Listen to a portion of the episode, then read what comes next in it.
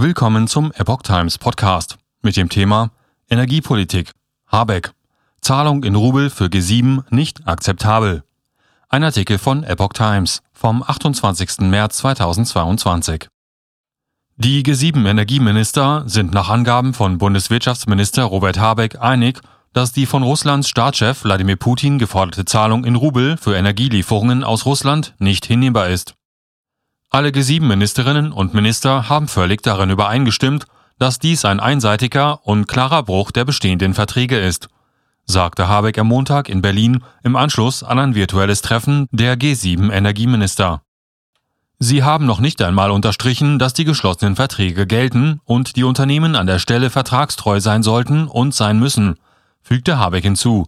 Das heißt also, dass eine Zahlung in Rubel nicht akzeptabel ist und wir jeweils die betreffenden Unternehmen auffordern, der Forderung von Putin nicht Folge zu leisten, sagte der Vizekanzler. Und weiter, der Versuch von Putin, uns zu spalten, ist offenkundig. Aber das sieht man an dieser großen Geschlossenheit und Entschlossenheit, wir lassen uns nicht spalten, sagte Habeck. Und die Antwort der G7-Staaten ist eindeutig. Die Verträge werden eingehalten.